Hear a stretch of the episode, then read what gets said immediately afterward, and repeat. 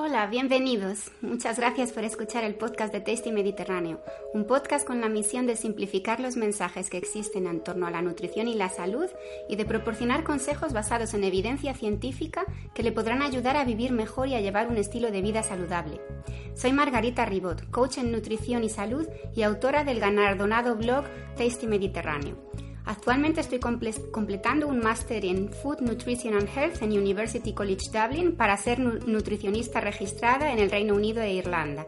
En mi blog Tasty Mediterráneo comparto recetas vegetarianas y veganas saludables de la dieta mediterránea en cuatro idiomas, inglés, francés, español y árabe.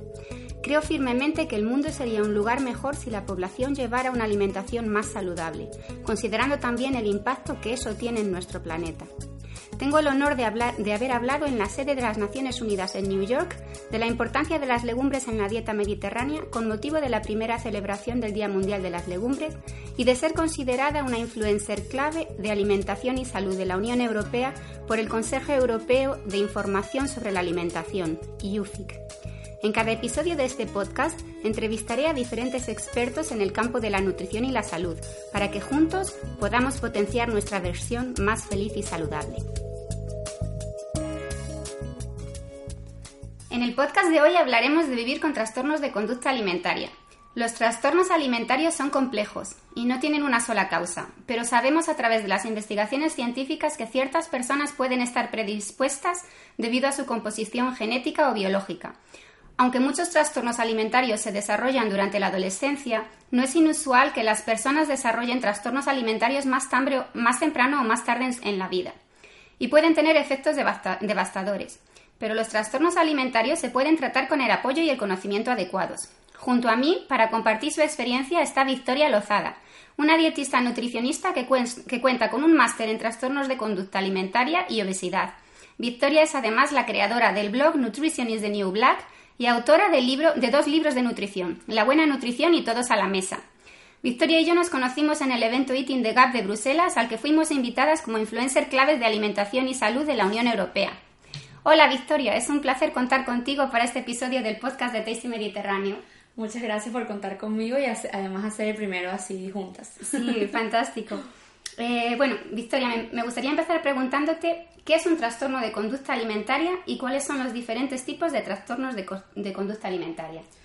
Sí, eh, hay muchas definiciones, hay como muchos conceptos, eh, dependiendo de la bibliografía que uno revise, pero sí que hemos llegado a varios consensos a veces sobre que es, un, más o menos un trastorno afectivo em, que afecta, por supuesto, la conducta alimentaria, la imagen corporal, em, percepción corporal también, eh, autoestima, bueno, muchas cosas. Por supuesto, salud mental y salud física.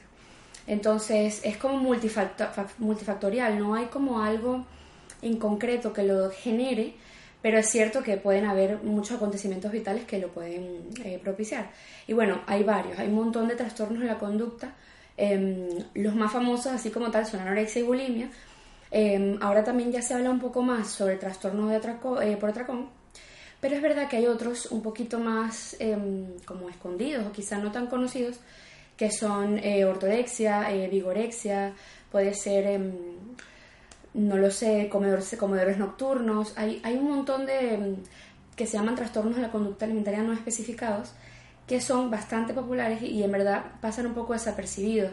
Son incluso eh, un 40% de la población em, las que lo, la que los puede tener. Entonces, claro, hay que estar como preparados de que esto puede existir, ¿no? Muy bien, gracias. ¿Y podrías hablarnos de la relación que existe entre un trastorno de conducta alimentaria y la salud mental? Sí, por supuesto, es súper ligado. Es verdad que mm, allí es, el origen, ¿no? uno de, los, de las raíces de, la situación de la conducta alimentaria. Es cierto que la conducta es lo que se ve, entonces muchas veces pensamos que solo con ir al nutricionista tenemos, pero es verdad que esa conducta viene por una situación eh, de salud mental. Entonces es verdad que está ligadísimo también, dependiendo del rasgo de personalidad, se puede desarrollar, determinado TCA, Em, pues sí es verdad que tiene bastante eh, poder eh, la mente en este tipo de, trastornos, ¿no? Y según tengo entendido, un trastorno de conducta alimentaria no es algo que se pueda detectar simplemente mirando a alguien. Y la investigación sugiere que aproximadamente un 80% de las personas que tienen un trastorno de conducta alimentaria no tienen un bajo peso, La sociedad piensa que el principal trastorno alimentario es la anorexia nerviosa, el, cual es en realidad el menos común de los trastornos de conducta alimentaria, lo cual es importante señalar. Hay gente en cuerpos saludables que experimentan trastornos de conducta alimentaria. ¿Cómo se puede saber si alguien tiene un trastorno de conducta alimentaria? Sí, es cierto, hay mucha gente que mm, va a su médico o a un profesional diciendo tengo un trastorno de conducta y mm, te dicen, bueno, pero no estás tan delgada y tal, es como un prejuicio ¿no? que tenemos a veces como sociedad y sí, es cierto que, que la mayoría de los, de los trastornos no son anorexia nerviosa. Em, bulimia pasa muy desapercibido porque a veces hay un peso bastante mm, eh, entre los valores normales, pues trastorno por atracón puede ser que también, incluso puede, puede mm, llegar a desarrollar un sobrepeso, em, se pueden identificar eh, muy poco, es muy difícil verlo a simple vista, solo en una anorexia nerviosa quizás se puede ver, es verdad que hay algunos signos como por ejemplo en bulimia podemos tener el signo de Russell, que es el que mm, eh, queda en los nudillos por el hecho de em, eh, auto, auto ¿cómo se llama? Autoprovocarse el vómito, quedan los dientes marcados en, ah. en los nudillos. Puede verse también un poco el, em, el lanugo, pero eso también es de la anorexia nerviosa, que es el, em, el vello que crece cuando hay muy poquito porcentaje de grasa. Pocas cosas realmente se pueden ver, no, no son tan tangibles hasta que ya pues indagamos un poco y podemos ver algún problema en, la, en el tipo de alimentación, creencias, etcétera. Pero es, es verdad que es muy difícil a simple vista identificarlo. Sí.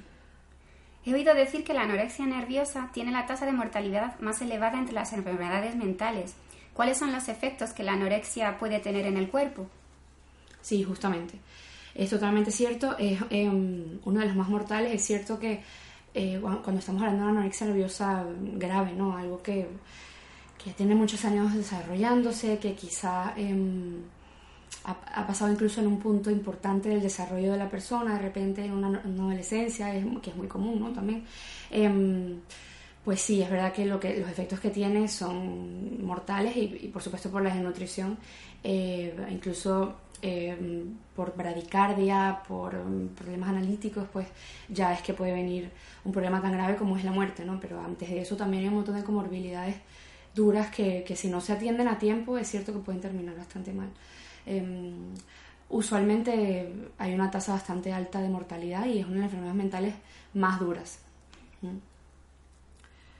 Claro, justamente, sí. Eh, es cierto que en analíticas podemos encontrar eh, una densidad ósea como si fueras de 90 años en adolescentes, o sea, es algo, es algo reversible, pero es cierto que si no se ataca a tiempo, pues es bastante grave. Em, y puede generar una osteoporosis, ¿verdad? Claro, sí, sí, sí, claro. Hay, hay niñas de 16 años con osteoporosis como de 90, sí. Tal cual. Em, por supuesto puede haber amenorrea, aunque no es una de las características definitorias de, de la anorexia, pero usualmente lo hay cuando ya es una desnutrición grave. Em, puede ser también eh, muchos problemas de irritabilidad, de ánimo, de concentración. Em, la bradicardia es la más, la más dura porque es verdad que hay mucha taquicardia, pero a la hora de ya estar casi al borde de, de, la muerte, pues la bradicardia es la que nos avisa que está bastante grave ya la situación porque el corazón ya casi no bombea nada de sangre. Eh, eso igual lo vemos más en hospitalización, pero bueno, es verdad que pasa. ¿no?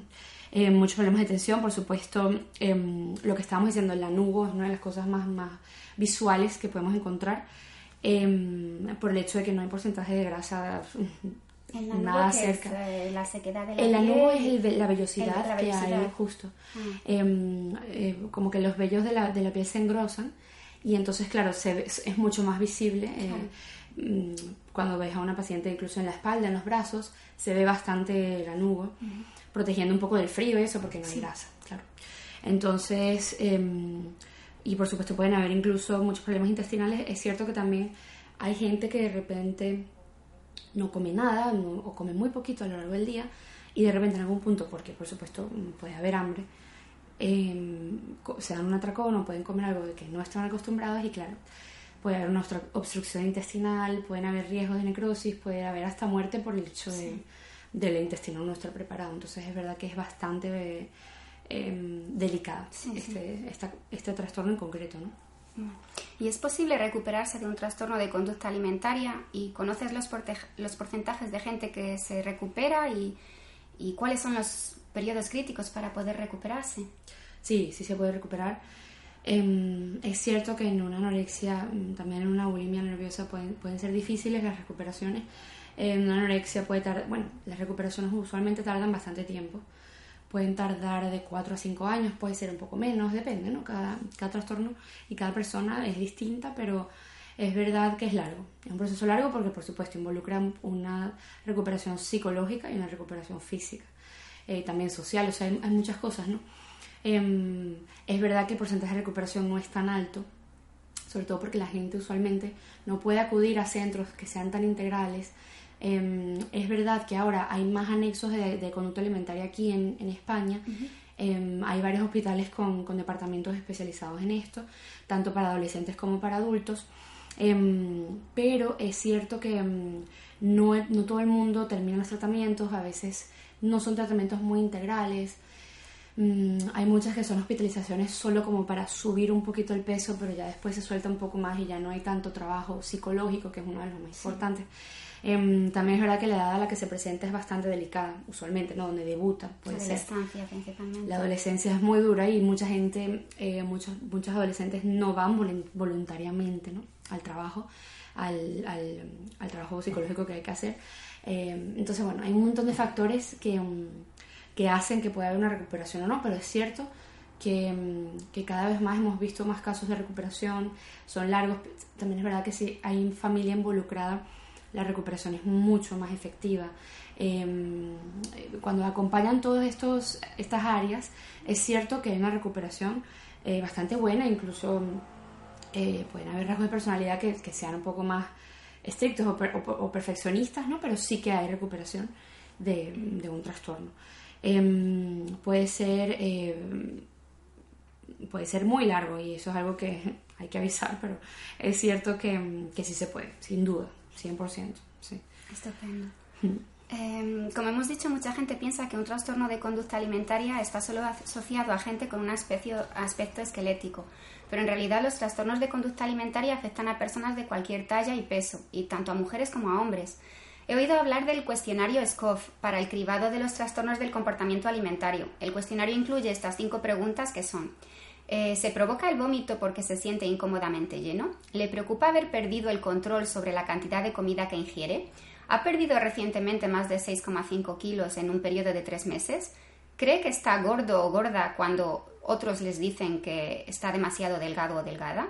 ¿Diría que la comida domina su vida?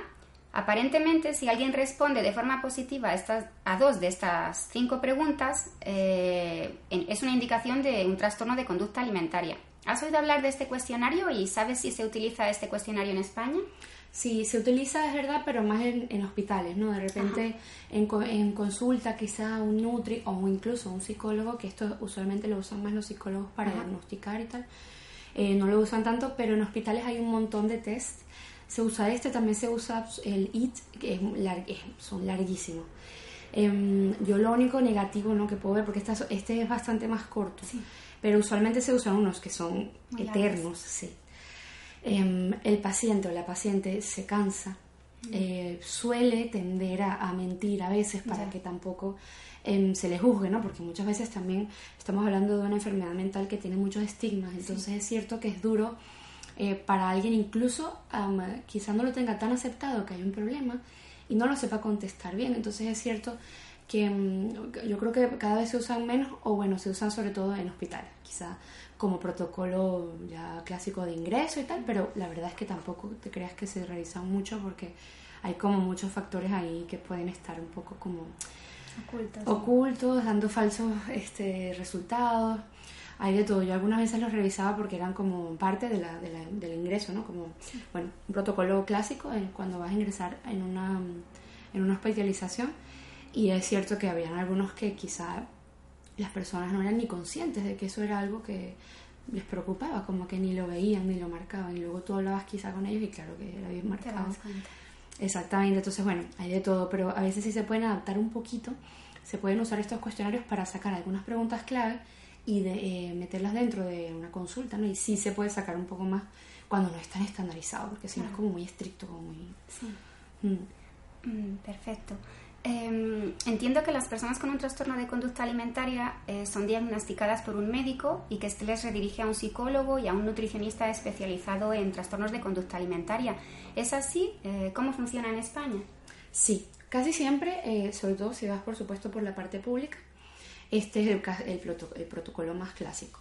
Em, es cierto que si vas por emergencia de repente, porque ya estamos hablando de alguien grave, ya es directo con psicología, con endocrinos, con ya como el equipo ¿no? que trabaja en trastornos, sobre todo si ese hospital tiene una unidad especializada. Em, pero es verdad que si de repente acudes a tu médico de cabecera comentando algo por el estilo, él evalúa, luego va para psiquiatría, luego de repente para psicología, también pueden mandar em, a enfermería, hay muchas cosas, hay, hay luego algunas cosas como grupos terapéuticos, Em, que te pueden mandar dependiendo un poquito ¿no? de, de, cuál es el estado en el que tú estés, pero usualmente ese es el protocolo, sí. De acuerdo. ¿Y cuál es el seguimiento que se hace a una persona con trastorno de conducta alimentaria y qué centros existen en España a los que las personas con un trastorno de conducta alimentaria puedan acudir para recibir ayuda? Mm. Hay muchos tipos de centros. Em, por ejemplo, eh, empieza si es algo grave con ingreso, con hospitalización. Luego se va em, adaptando de repente a solamente el comedor, cuando la persona se supone que ya está como más tranquila para comer en un espacio abierto con gente, em, solamente va a comer y luego regresa a casa o hace su vida, trabajo, colegio, lo que sea, dependiendo de la edad. Em, es verdad que durante esto siempre hay un seguimiento eh, psiquiátrico eh, o psicológico, dependiendo un poco del, del momento donde esté la persona, em, y se va progresando hasta de repente ya así el último año de repente de, tratamiento es una vez al, al, mes, luego pasa una vez al año, o sea, eh, siempre hay un seguimiento psicológico especialmente. Luego es verdad que hay, em, porque esto es en público, ¿no? De repente si tú entras en un hospital público, esto es con lo que te puedes encontrar, es bastante estricto al principio, después es un poco más abierto. Eh, luego es verdad que hay muchos institutos privados, hay muchas cosas privadas que te pueden ayudar, hay este em, como hospitalizaciones o, o, ¿cómo se llama? pisos donde pueden estar, estar compartiendo las personas a lo largo de meses para eh, establecer como un tratamiento bastante exhaustivo y luego ya otra vez comedores. Que son em, personas que todos tienen trastornos de conducta alimentaria, que están en el mismo espacio. Eso es. Em, hay veces que duermen, a veces que no, dependiendo un poquito si la familia está allí en esa ciudad. Aquí, aquí en Madrid, por ejemplo, Em, hay varios institutos, sobre todo para dormir, está el ITA, que es, de, Barcelona, pero ahora tiene también sede aquí. Lo único que a mí a veces no me gusta de, estos, eh, de estas instituciones es que eh, es como muy marcada la hora de comer, eh, hay que comerse todo, em, hay batidos, hay, como muchas cosas que son un poquito rechazadas por, por, estos pacientes que justamente están teniendo un problema con la comida. Pero bueno, hay de todo, ¿no? Hay de todo. Y de repente también hay veces que ya después de las consultas psicológicas también hay terapias familiares para trabajar un poco la dinámica familiar que hay, mm, un poquito si hay aceptación o quizás no hay entendimiento del trastorno porque hay familias que ni lo comprenden, entonces bueno, es un poco de todo, hay, hay de todo, hay para adultos también cambiar un poquito dependiendo también eh, de qué estemos hablando, pero, pero sí, hay bastante seguimiento en general. Estupendo. ¿Podrías hablarnos brevemente de la ortorexia u ortorexia nerviosa? Sí, claro. Em, esta es verdad que es un poco más novedosa, como más moderna y tal, em, pero en los años 90 ya, ya, igual se hablaba un poquito de esto. Es cierto que es uno de los más nuevos porque hay unos que tienen desde los 50, desde los 60, esta es como el más reciente, ¿no? Pero, em, pero sí, es un gran problema, yo lo veo bastante marcado especialmente en la consulta porque es verdad que esto sí pasa muchísimo desapercibido hasta que ya uno puede sentarse a hablar con alguien y pues preguntar ese tipo de cosas, eh, más ahondando en la historia dietética, en los hábitos, creencias incluso irracionales un poquito de, de, alimentación, pero es verdad que es bastante marcada, em, se basa especialmente en un control muy rígido de, de, lo que la persona está consumiendo, sobre todo por la calidad del producto, quizá no tanto por cantidad, no hay una restricción fuerte, pero es cierto que es muy específica, es como solo debería ser eco o quizá eh, nada de productos que no sean light o puede ser eh, solo compro comida real, cosas por el estilo que son muy eh, estrictas. Eh, incluso eh, de repente ya ni siquiera es que coma de esta forma, sino es que no acepta comer de otra. O sea, no, son personas que se aíslan muchísimo, no salen a comer fuera porque les da mucho miedo lo que puedan encontrar allí. Consciente o inconscientemente, ¿no? Esto es algo que quizá la persona no lo tiene tan claro, pero es verdad que pasa. Em, suele, ser, suele ser también acompañada a veces con, con unos hábitos muy rígidos, como también puede ser ejercicio, bueno, dependiendo un poquito. Pero es verdad que hay mucho miedo con el saltarse esa calidad em, de la alimentación, como si tomarse, no sé, de repente algo en un cumpleaños o una pizza fuera, o sea, imposible. Sí, sí. si fuera super, un problema. Sí, sí, súper rígido. Em, pero claro, es bastante socialmente aceptado porque no parece que hay un problema, no es como, bueno, la persona se está cuidando, cuida su salud y tal. Em, pero bueno, es verdad que se ve bastante marcado y este, se, aíslan, se terminan aislando bastante también.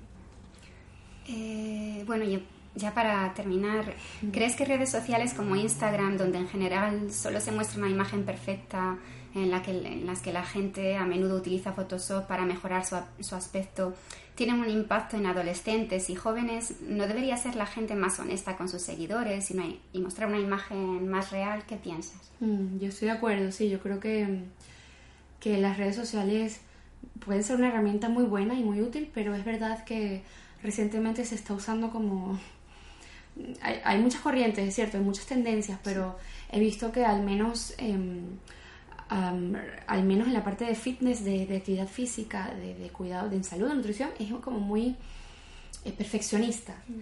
Es lo que dices, mucho uso de Photoshop, cosas irreales, ¿no? Que hasta ni siquiera ya la persona ni siquiera hace eso, sino que miente o, o, se arregla o, o, todo va como en torno a un ideal que ni siquiera la propia persona lo cumple. Entonces es como proyectar a, un público que, que, además no conoce la realidad y que muchas veces se compara, porque es verdad que Instagram es la red social donde más comparaciones existen, porque claro, es muy visual, entonces es verdad que pasa un poco por eso.